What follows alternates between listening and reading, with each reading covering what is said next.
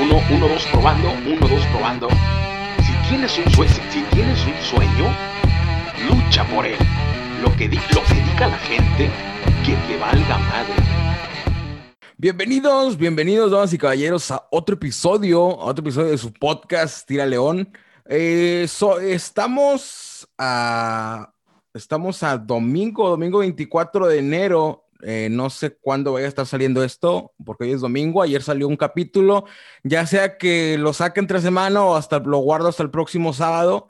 Pero hoy me encuentro, me encuentro con Marcos Loredo. Eh, Marcos Loredo de Trap Boy. No sé muy bien cómo sea tu, tu nombre artístico. ¿Cómo estás, cabrón?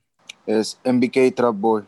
Ok, MBK Trap Boy. Ok, ¿cómo estás? Bien, bien, brother. ¿Y tú cómo estás? Bien, bien como te comentaba ahorita fuera, fuera del aire, este, ya tenía rato que teníamos, que teníamos hablado este episodio, pero por motivos de tiempo, por motivos de trabajo, pues no, no se ha podido hasta ahorita. Este... Sí, ya sé, ya tenemos rato ahí queriendo platicar y hacer este, este cotorreo, pero ya se nos hizo. Sí. Ok, Marcos, tú, eh, bueno, este güey hace trap, para los que no lo conocen, hace trap, pero lo que me llamó la atención es que ahorita andan por ahí varios, varios trappers, si se puede llamar así, este, que se van para lo que es el, trap eh, latinoamericano, que viene siendo el trap comercial, que se junta con el reggaetón, que, que bueno, viene siendo lo mismo de siempre. Pero bueno, Marcos lo que hace es, y lo estuve escuchando, este, es este mismo trap, pero con las influencias gringas del trap cuando empezó, que era el trap de, que era el trap de estos, de estos negros, de, de rastas, este, y, todo ese cotorreo que empezó en Estados Unidos. Este, no sé si más o menos por ahí va tu cotorreo, no sé más o menos si sí tienes esas influencias o qué nos puedes platicar acerca de tu música. Ok, ah, bueno, si hablamos de influencia musical, carnal, este, sí, sí tiene mucho que ver este, el, sonido gringo, el sonido americano. Eh, es muy influyente en mi música, ya que yo me quería escuchando primero eso que, todo lo demás. Entonces, sí te puedo hablar de ciertos artistas que escuchaba de morro, que creo que para, como si lo ponemos en un nivel de, de lo que era el underground y el mainstream, como yo siento que me la pasé de morro escuchando más, un poco más underground que los raperos más sonados de, de, aquel entonces, que, que, la raza que empezó al mismo tiempo que yo, así, idolatraba en ese entonces, ¿sí me entiendes? Entonces creo que eso fue como una, una diferencia, como un plus que me, me dio un poco más de conocimiento dentro de la cultura hip hop este, por el lado americano, más que nada. Ok. Este, tengo, te quiero platicar de dos cosas. Te tengo una felicitación y te tengo una crítica. No sé cuál quieres primero. La crítica primero. Ok, vamos primero con la. Es más, vamos a. Te voy a. Yo creo que te voy a dar primero la, la felicitación. Ah, bueno. Por, para, para, que, para, que tenga, para que tenga sentido. Ok, a ver. me eché por ahí una vuelta en tu canal de YouTube. Sí. Y unas de las, de las más reproducidas, y con buena razón, es la de Be Like Woo. Ah, Entonces la, la escuché y esta es la parte de la felicitación porque la supiste conectar. O sea, es una canción muy bien elaborada, muy bien conectada, que si bien no tiene una letra muy extensa, o sea, está pegajosa, o sea, supiste llegarle. O sea, yo sin, sin saber nada de tu música, sin saber nada de ti, al meterme nada más a escuchar esa canción, este, que la escuché, yo creo que a una hora del día, y tres horas después andaba haciendo cosas y andaba Billy Woo, solamente perro que hay de millón. O sea, la, supiste conectar. O sea, está pegajosa. Yo creo que si alguien la escucha, aunque no sepa nada de ti, se le va a quedar la canción. Por eso es que te felicito. Ahora la crítica es que me mandaste esta última vez, me mandaste otra canción que dijiste que acabas de sacar para ver qué era lo que opinaba. Ok, entonces te acuerdas, bueno, entonces ahí va. Este, no recuerdo el nombre de la canción porque no me gustó, porque este, quiero hacer un paréntesis sobre Natanael Cano, tampoco recuerdo el nombre de la canción de Natanael Cano, pero mete un pedazo de una canción de Ed Maverick, la de, la de Fuentes de Ortiz. Ya dime si quieres estar conmigo, mejor me voy. Este, pero la mete en su rola. Entonces yo escuché esa rola de, de Natanael Cano y dije, ese es, es un estón, está estúpido. ¿Cómo, ¿Cómo hace eso? Es una, es una, es una burla. O sea, y si yo llego a conocer a alguien que haga lo mismo, le voy a decir que no mame. Entonces, pues, te digo, entonces, pues, te digo a ti ahorita, no mames.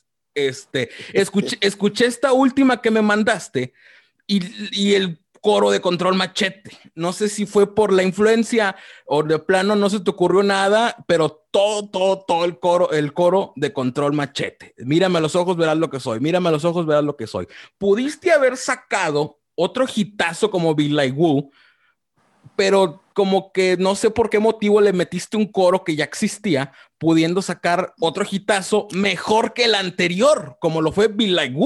O sea, pudiste haber sacado otro mejor que Big Like Woo.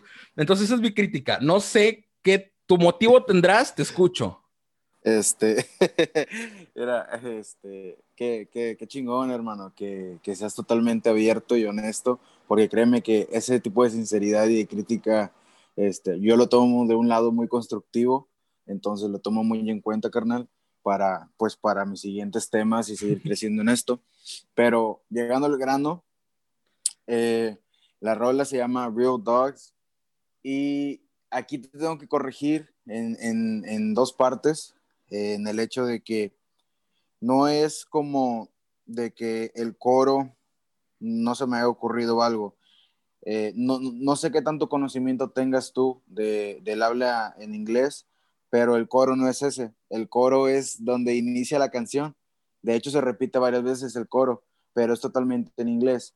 Lo que viene siendo aquí la, de, la, frase de mírame a los ojos es porque tiene, es como, se le llama un puente, es un puente en la, en la canción donde se conecta el primer, eh, donde termina el primer verso a lo que sigue del resto de la canción. Y lo usé como, como dos cosas, una como homenaje, porque yo tengo chingo de admiración a, a todo lo old school, a Control Machete, mis respetos, también soy fan carnal desde morro, y la frase quedaba mucho con el, con el tema en sí de de los perros, de, de, Real Dogs. Entonces, por eso más que nada lo, lo, agregué en el tema. Pero sí te entiendo a qué te refieres, de, de como por el ejemplo de, de Natanael. Y se respeta, o sea, de, de, gustos musicales a gustos. Entonces, pues es válido. Pero pues ahí está la, la explicación que te puedo dar sobre ese tema. Ok, ok, yo lo, lo había identificado como, como coro. Ok, entonces, porque entonces sí resalta un chingo, güey. Entonces sí resalta mucho ese puente que puede llegar a, opacar el, protagonismo del coro. Este, de hecho, sí. Sí, entonces sí, nada más sería esa observación. Pero bueno, yo no he aclarado esto. Este, ¿cómo fue que, que empezaste con este cotorreo? Te ¿Creciste en Estados Unidos? ¿Te fuiste de México a Estados Unidos? ¿Cómo estuvo eso? ¿Cómo fue que, por qué el trap y no fue otro género, o por qué le estás dando al trap y no otro género. Ok, uh, rayos, bro. Bueno, son dos preguntas muy buenas. La primera, este, yo nací en Texas, este, pero fui criado en la frontera, en Reynosa, Tamaulipas, casi toda mi vida. Entonces, estás hablando que cuando yo tenía por alrededor de unos 12 años, 13 años por ahí, pues por razones personales me tuve que ir a vivir a, Texas y, ahí empecé a hacer otra vida, pero yo ya venía con todo, con todo este rollo de, escuchar acá en Reynosa, pues este, la música de acá, todo el cotorreo de acá. Entonces estaba morro todavía, pero ya traía algo de conocimiento conmigo mismo. Y, también ya traía conocimiento del rap gringo, más que nada por, por familiares míos que escuchaban esa música. Entonces, cuando yo voy allá, la onda que yo traigo acá de, de, lo que es este, el rap mexa, por así decirlo, eh, acá en Estados Unidos, era muy, era visto muy diferente a como es visto hoy en día. Entonces yo me adapté más que nada a lo que acá en, Estados Unidos escuchaba, a cómo hablaban, a qué se referían con qué. Entonces así me fui dando y creo que opté, hoy en día como adulto, ya tengo más como como marcado el 50-50 de mi, de, mí, de mi ser, o sea, como, como entre mexicano, americano, ¿me entiendes? Como Tex-Mex acá. Entonces, dentro del, o sea, de este ámbito musical. Entonces, más que nada es eso, brother, un 50-50. ¿Y por qué nace, por qué nace este gusto? ¿Cuándo es que hubo algún momento en el que dijiste yo quiero hacer música? ¿Por qué fue que se dio eso de que sobre, güey, vamos a hacer música? Bueno, tomándolo, si te, doy sincero, tomándolo en serio fue hasta hace poco. Tomándolo en serio fue hasta, no sé, hace como unos cuatro años. Hace unos cuatro años ya en mi mente yo dije, esto es para mí. Pero eh, el gusto por ello se, se, dio primero como, pues sí, como hobby. Creo que a muchos se les da como hobby o crecen, crecen alrededor de esto y pues les, les llama la atención las rimas, este, lo que puedes hacer con ellas, como tirarle piropos a una morra o aventarte una batalla con, con un camarada. Entonces, era más que nada todo ese, toda esa onda de, de morro cagalero, ¿me entiendes? De, de, andar ahí en la bola, de, de, que antes pues me gustaba mucho el freestyle, me gustaba mucho improvisar, me acuerdo. Antes no escribía canciones, nada más improvisaba. Era de esos morros que traían en su, en su celular chingo de instrumentales y nada más como dos, tres canciones de X artista porque todo el tiempo me la pasaba improvisando. Este, hasta que mis, así mis conocidos, mis amigos me empezaron a decir, güey, al chile improvisas bien verga, este, ¿por qué no te clavas más como en escribir? ¿Por qué no, no lo tomas un poquito más acá? Y yo al chile, pues, antes los tiraba a león, así como de que, pues, X, güey, o sea, pues, ¿para qué? O, o nadie, me, nadie me va a escuchar, o esto y el otro. Y de repente me llegó la animación, se me abrieron unas puertas ahí en, en mi primer estudio, que era ahí en mi barrio, en, Reynosa. Este, y pues los fines de semana que iba de visita, pues me, enfocaba en eso, ir a cotorrear con banda que hacía música, que hacía rap, y ir al estudio a grabar una que otra rola. Y desde ahí inició. Y te digo que ya después de ahí, ya hace como cuatro o tres años ya lo empecé a tomar más como acá en serio. ¿Tienes algún disco, algún, algún álbum como tal, o solamente son como estos álbumes digitales, o nada más es sencillo por sencillo? Bueno, eh, yo siempre he dicho que fue como un error, pero a la vez me dio experiencia el, haber estrenado dos discos en, mis inicios en la, en la escena eh, local, de, este, acá en, en Mex, este, en Reino porque lo, el pro fue que me dio la experiencia este, de lo que era sacar un una maqueta, de sacar un proyecto de varias rolas en conjunto, tenerlas bien, bien, o sea, por así decirlo, bien hechas y, sacarlas a, un buen paso, ¿verdad? Pero por contra, siento que me adelanté mucho al tiempo, siento que esas, esas maquetas, esos, esos álbumes que saqué antes, pude haberlo sacado mejor, elaborado algo mejor, pero pues estaba más joven y, pues en su momento pareció una buena idea. Ahorita ya cuento con tres, de hecho, eh, uno, no, er, cuatro, eran, son cuatro en total, pero uno está ya totalmente eliminado de mis, de mis redes sociales y de todo porque pues ya no me gustó, eran mis primeras canciones. Este, el primero se llamaba sin título, así se llamaba, sin título, en inglés, uh, uh, no title, se llamaba sin título. El, el segundo, que fue el como considerado el primero, se llamaba underrated, que era este, sobrevalorado. Eh, no, no, no. ¿Cómo es cuando, cuando es infravalorado o es sobrevalorado? Es cuando dudan de ti. ¿Cómo se, cómo se dice? Uh, Subestimado. Sí, pero bueno, sí, subestimado.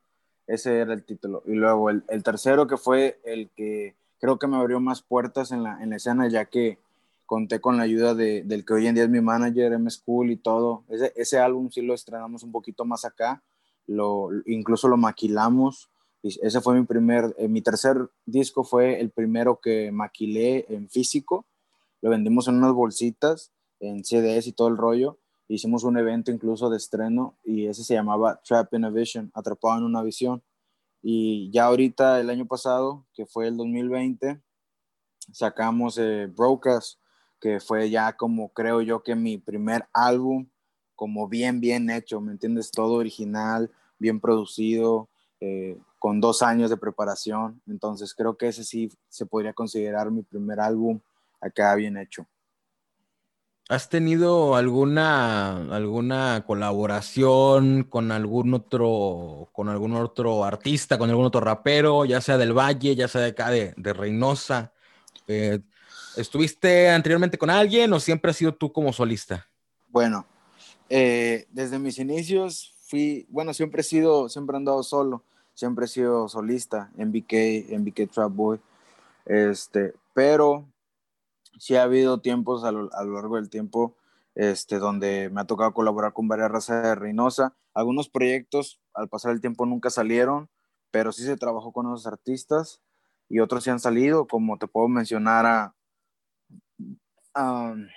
Joker, Doble Nota, Jorge Tobón, Daniel Muné, bueno, eso todavía no sale.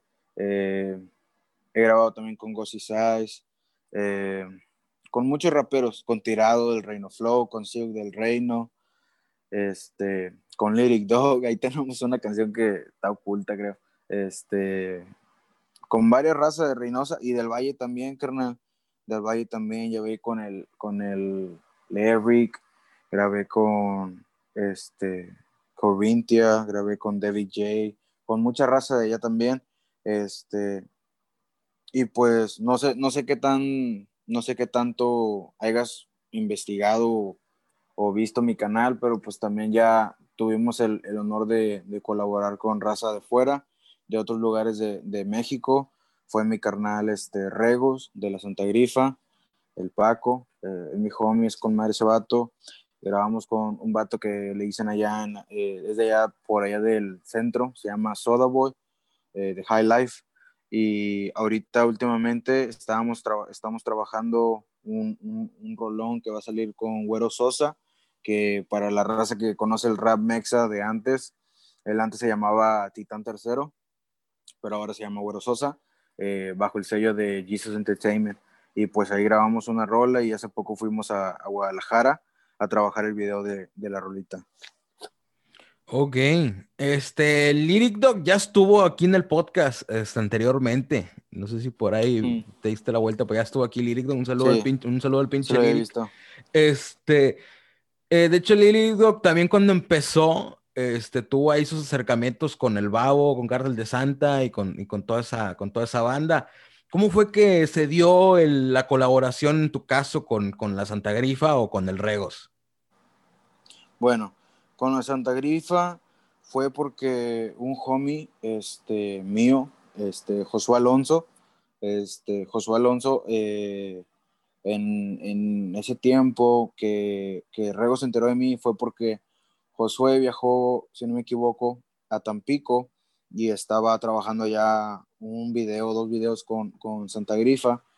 Y allá, pues, me imagino que les enseñó el, trabajo de, artistas de acá de, de, la frontera y pues al Rego le cuajó una rola mía y este y nos, se puso en contacto conmigo, nos pusimos en contacto y desde ahí para acá, carnal, nos hicimos, nos hicimos homies, fui a visitarlo allá a Tampico, hicimos el video, cotorreamos todo chido y pues hasta la fecha tenemos ahí este, proyectos pendientes que están ahí nada más esperando salir. Ok, ah. ok. Este, Jorge Tobón, Jorge Tobón, sí, sí lo ubico a Tobón. De hecho, por ahí le mandé, le mandé un mensaje para que le cayera el podcast, este, pero, pero ya no me contestó el güey. Este, en la parte, en la parte, este, musical, digo, porque siempre, siempre cuando ves un videoclip de un güey que va empezando, que no, que no tiene mucho tiempo, y la calidad es, este, excelente, cuando la calidad supera cuando la calidad supera los seguidores que tiene, es cuando me sale, cuando me sale esta duda. Este, tu fuerte es la producción, o sea, ¿te dedicas aparte a, hacer trabajos de producción de video o es la pura música y ya tus videoclips, este, tendrás por ahí camaradillas que te ayuden con eso? No, carnal. este, nada de eso. De hecho, yo no soy productor. de hecho, todavía sigo, ¿verdad? con el sueño de, con la expectativa de aprender. A lo largo le he aprendido una que otra cosa a, la gente que me ha producido, pero todavía no me he sentado así en una silla de lleno. Pero no, no sé producir, muy a huevo me sé grabar, este, no sé producir, y tampoco tengo acá, pues, compas, así que, pues, este, me tiren acá como parote con los videos o eso. Eh, todo, todo el material, mira, todo el material que yo he sacado hasta la fecha, carnal, gracias a Dios, solo ha sido por, por el esfuerzo de la gente que ha estado ya apoyándome y, ha salido de mi bolsillo por mi trabajo, o sea, mi trabajo real como una persona cotidiana. Y pues nada más, carnal, chambeándole y invirtiendo, es todo. Ok. Este, consideras, o sea, pues tú mismo lo acabas de decir, consideras la música, tu música, como una inversión que en su momento va a pegar. Y esta pregunta no nada más te, no nada más te la estoy haciendo a ti, güey, se, la hago a todos. Incluso la hice a, un futbolista también que anduvo por acá. Este, este, al futbolista, al, porque es entrenador, era futbolista, ahora es entrenador, y le dije, este, si va, si va un güey, si va un, chavo que quiere ser futbolista, pero de plano el güey no sirve para eso, ¿se lo dices o cómo lo rechazas o hasta cuándo le dices, sabes qué, güey? Ya, güey, ya, ya le intentaste un chingo, ya esto no es para ti. También se lo hago a los, a los artistas que vienen. Este, le estás metiendo varo a tu música, le estás invirtiendo varo a tus producciones, va a llegar un momento, esperamos que no, pero llegará un momento en el que digas, ¿sabes qué? Ya le, estoy metiendo un chingo de lo que estoy recibiendo de mi música. Aún no ha llegado ese momento, lo has pensado, te ha entrado ese miedo. ¿O, crees que algún día estés en esa posición? Bueno, eh, si, si somos sinceros, creo que pues a todos, carnal, a todos los artistas que van iniciando o incluso los que ya pegaron, eh, existe un momento de sus vidas donde te miras al espejo o estás viendo el techo y no puedes dormir y dices, verga, güey, ¿qué estoy haciendo? O sea, todo este dinero yo lo podría usar para esto o esto, o sea, fuera de la música. Pero aquí, carnal, yo siento que la gente que, que nació para esto o la gente que en realidad, este, que hoy en día vive de esto, güey, eh, fue porque le tuvieron fe, ¿me entiendes? Y siento que la fe como en la religión, por así, si lo comparamos como en la religión, aquí con la música, es, es lo mismo, carnal. La música lo tienes que ver como, como algo a lo que te tienes que aferrar, tenerle fe y no desanimarte por más nublado que se ve el pedo, porque pues nunca sabes, güey, nunca sabes este, hasta dónde puede topar y menos si te rindes como así al, al literal, digamos que la puerta está ahí enfrente de ti y tú te rendiste antes de, de tan siquiera voltear a verla o de, abrirla, ¿me entiendes? Entonces yo creo, yo creo que hasta ahorita, por, por, el, por la mentalidad que llevo en esto de, desde hace tiempo, siento yo dentro de mí que nunca va a llegar un punto donde lo deje, sinceramente. Y pues lo que se invierte, carnal, yo siento que tarde o temprano de, de alguna otra forma se, se le regresa a uno podría ser pegando o podría ser de otra forma, ¿me entiendes? Pero siento que algo va a pasar. Algo que le quieras decir a los que a los que quieren eh, empezar a hacer música, pero por este mismo miedo no se atreven. La vida es un riesgo, carnal. Como en, sangre, por sangre, este, tienes que subir. Y vale la pena, vale la pena correr, vale la pena correr ese riesgo eso depende de la persona. Eso depende de la persona, brother. Eh, hay gente que está hecha para, para tomar riesgos, hay gente que no, no tiene, ¿verdad? Lo, necesario para tomar decisiones. Y pues yo soy una persona que, que, una vez que tomo una decisión me aferro a ella. Soy una persona muy terca. Y creo que hasta hoy en día me ha funcionado. Me ha funcionado muy bien el ser terco en esto. Este, y pues eh, el único mensaje que le podría dar a la racita que, quiere iniciar en esto y que tiene algún tipo de miedo de no pegar o este y el otro es solo, solo haz lo que te toca hacer y tarde o temprano algo bueno va a venir a ti. Tarde o temprano, algo, algo va a venir. Mientras tú hagas lo que tienes que hacer, eso va a llegar. Ok, muy bien. ¿Y qué hay, qué hay para, para Marcos Loredo, para MBK y Trapboy este 2021? Muchas cosas, muchas cosas, carnal. Este, honestamente sí, estoy algo, estoy algo impaciente, a la vez emocionado, nervioso, un poco de todo, este, ya que, es, eh, fíjate, iniciando el año, bueno, estamos en enero todavía, pero cuando recién iba iniciando la primera semana, si no me equivoco, recibí un mensaje de un camaradita que pues si escucha esto, él va a saber quién es, porque literalmente así me lo dijo. Me manda un mensaje como felicitándome, ¿verdad? Por año nuevo. Y me dice, cabrón, me dice, si en el 2020, que fue un, mal año, ¿verdad? Hablando mundialmente, o sea, el coronavirus, este, chingo de cosas, ¿me entiendes? Chingo de cosas que pasaron en el 2020. Dice, y tú con tus broncas personales y, todo lo que está pasando alrededor, pudiste hacer cosas vergas, güey, eh, este año que estuvo de, este, de la jodida. Dice, imagínate este 2020, ¿me entiendes? Que, que supuestamente pues se ve como un año prometedor. Y pues creo que eso es la frase que también va, va a escribir mi, mi, trabajo, carnal. Va a ser algo muy prometedor, va a ser algo que va a dejar mucho de qué hablar. Vienen muchos videos, mucha música este, por parte de mí, de mi equipo. Este, y pues es todo lo que te puedo decir por el momento. Pero de ley se viene mucha música, muchas colaboraciones. Ok, muy bien. Entonces, por ahí estaremos al pendiente de, lo nuevo que estés sacando. ¿Algo que quieras agregar, si quieres, este, ya para despedirnos? Eh, pues, por último, carnal, darte las gracias por la invitación. Estuvo chido aquí el cotorreo en el podcast. Este, sirve mucho, la verdad. Yo siento que este tipo de, de, este, de streaming sirve bastante para que los puedes conocer tanto tú como oyente, como la, la, raza que vaya a escuchar esto, este, quiénes, o sea, van a decir, oh, o sea, quién es fulano de tal, y van a saber un poquito más sobre esa persona. Entonces, yo, carnal, la verdad te agradezco por la invitación y te invito a que lo sigas haciendo, carnal, síguele dando mucho éxito en esto. Eh, aquí estamos, ¿verdad? Para cuando quieras volver a hacer algo.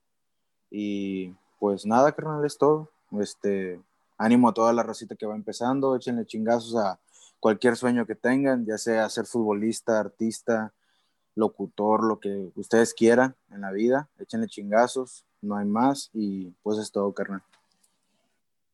Ok.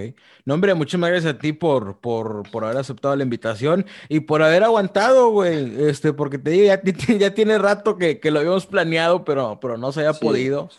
Este, pero, pero pues ya, lo bueno que ya quedó.